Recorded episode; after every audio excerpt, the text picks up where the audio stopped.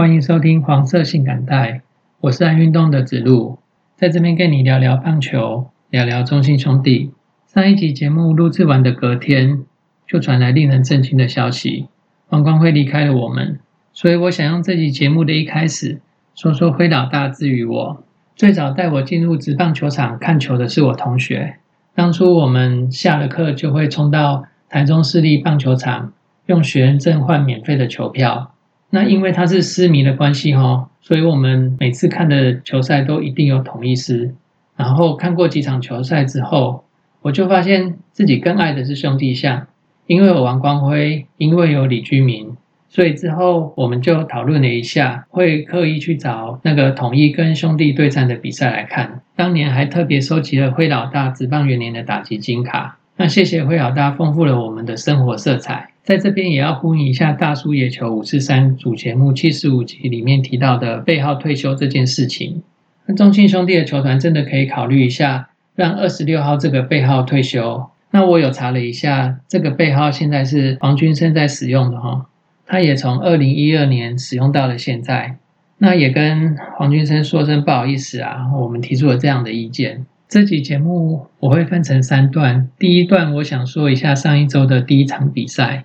那第二段是新人李胜玉的开箱，第三段是投手战力的报告。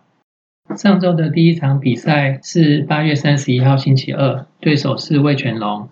那从最后的比赛结果来看，不就是四比五吗？很一般的棒球比数啊。可是有看比赛过程的球迷朋友就会发现，这一场比赛很扣人心弦哦。跟上半季争冠期间，八月十一号星期六，我们对同一的那场比赛，德保拉跟布雷克压制对方的打线，他所展现出来的比赛张力跟层次不一样。这场比赛双方的投手伍铎跟凯文，他们的投球节奏都算明快，看起来也很舒服。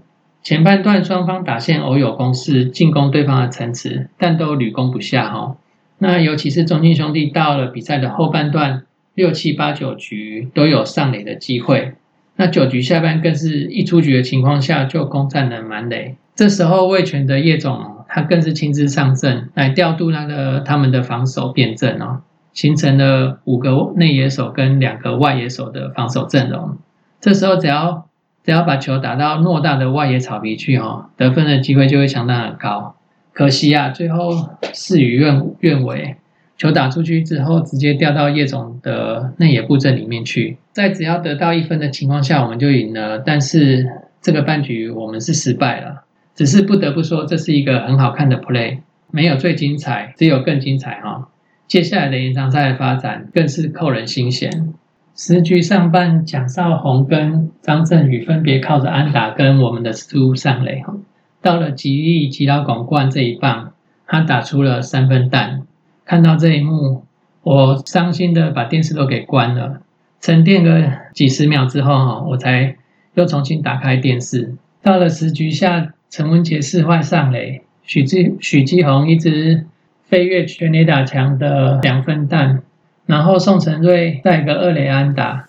呃，岳东华、还有周思琪、还有陈家驹分别靠着四坏球跟死球上垒，挤回一分，把三分通通追回来了哦，真是振奋人心啊！这也就是中信的精神啊，虽然落后三分，但是还是不放弃。最后在宋承瑞的再见安达中结束了这场比赛。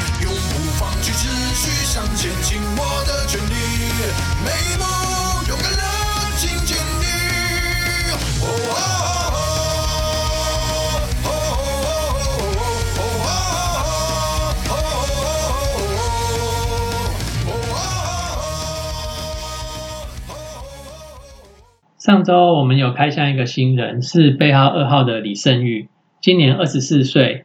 他在一军的初登板是九月三号礼拜五的十二局下下半出场，代替加梅出来代跑。隔一场比赛是九月五号的礼拜天，他才正式上场打击。当天也是他的初次先发，整场比赛打好打满。这个多次先发的成绩啊，跟海龟派啊或其他的大物选手比起来啊，毫不逊色。当场五支四，一得分一打点。他是在二零一九年的自主培训的选手身份加入球队的，持续的进步，并且有很好的打球态度，这点朱总对他是赞誉有加。星期天的那场比赛，他获得出场的机会是因为加梅的手肘不舒服。那希望加梅这个手肘的问题哦不要太大。那在这里我们也看到中信兄弟外野的深度很可怕哦。去年开箱并且在总冠军战有开轰的岳振华，还有上半季末异军突起站稳先发的陈文杰，还有守备范围广大、垒上破坏力十足的宋承瑞。在胡志伟开箱的那一场炮轰胡志伟的曾曾颂恩等等哦，都让我们看到战力雄厚的外野防区。啊，我这边也顺便提一下，上周的每每一场比赛哦，我们都走得好辛苦哦。那最后跟第一周一样，勉强达到了五成的胜率。这两周会走得那么辛苦，主要是打击不正。那下半季至今打完这两周的赛事，我们的打击率跟长打率。都居五队之末哈，上垒率也勉强比那个副帮高一点点而已。我们这十场比赛的安打数七十九支，还输给只有打九场比赛的魏全龙，他有八十八支哦。打的辛苦的另外一个原因是因为这两周的双杀打，总共我们有十二支，比起第二名的原队足足多了四支。然后斯隆啊，他们也都只有我们的一半而已。说到打击啊，其实它是一个很需要天分的一个运动行为，而且每一个人呢，他每一场比赛的状况都不一样，有时候会因为一些外在因素啊，像是拉肚子啊、没睡好啊，或者是跟朋友吵架啊等等的，造成心理啊或者是肌肉紧绷啊，都会影响到当天的打击。所以这是一个比较容易受到各方面因素影响的一个运动行为啊。那我也相信球员本身他。他一定是会想都想要把每次都打成安打，但他的确这就是一个失败率很高的一个运动行为啊，所以呃不多苛责那个球员的打击啊。但是这边有一点要提的就是手背的动作没有做完全的话，这就不太好了哈。也是发生在八月三十一号星期二对魏全龙的那场比赛，四局上半李凯威左左外野方向的一垒安打哈。加梅在那个手背动作就有点要不得了，该当要整个膝盖都要蹲下去的防守动作是要做到确实，那也就是因为加梅这个手背动作没有做确实，那导致漏球。原本是一垒安打的一个 play 哈，最后李凯威跑到了二垒，后后面再补一支安打。这一局就被得了得了一分，那少了如果少了这个漏球的话，这局可能就不会失分，也就不会有后面的延长赛。那我们的牛棚投手的战力就可以整下来，留到之后的场次再来使用。当然了，后面这些都是假设的情况。我想要强调的就是，守备的态度是可以做出来的。那因为自己一个不经意的小疏失，哈，会造成球队后面需要付出更多的资源才能弥补这个疏失。那还还好，最后有补回来，打击战力没有发挥哈，让我们投手也投的比较辛苦了一点。那牛棚的投手有一点有一些些小小的状况啊。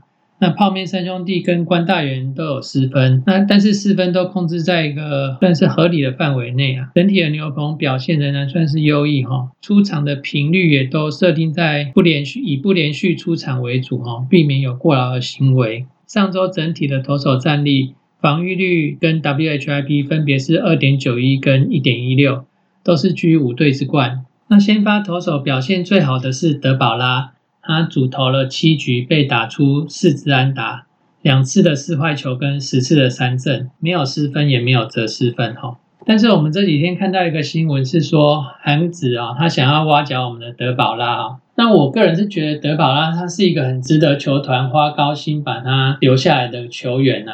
因为你在找其他的羊头，不确定那个羊头的战力是好是坏，那你花了钱去请了一个不知道战力是好是坏的羊头过来，跟一个你已经知道他很强，他可以帮助你球队夺冠的一个王牌投手，你再多花点钱把他留下来，我个人认为这样是比较值得的。那希望球团也可以正视这个韩子想要挖角我们德保拉的这个问题哈。那上周表现第二好的投手，我选的是郑凯文。他主投八局，只被打出五支安打，一次的四死球跟三次的三振，那失掉一分，不是责任失分啊。那在前面一段我提到是因为 Jamie 他的失误造成的失分，那少掉这个失分，他搞不好可以完投哦，因为那场比赛他第九局是有上来的，再让一个打者上垒之后啊，才换成吴俊伟上来投。那一样，凯文在这场球赛并没有出色的球速，他还是靠着精准的控球跟球的尾劲去压制打者。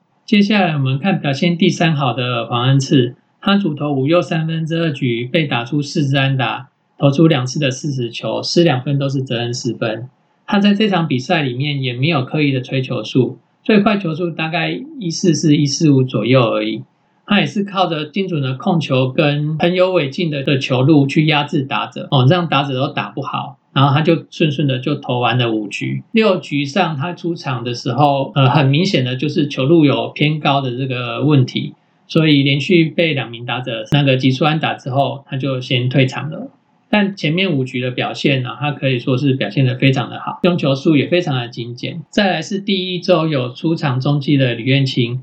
他在上一周的比赛，那个主投球队第三场的比赛，他投了四又三分之二局，被打出七支安打，三次的四十球跟四次三振，被打的安打数加上四十球加起来超过了十支哈。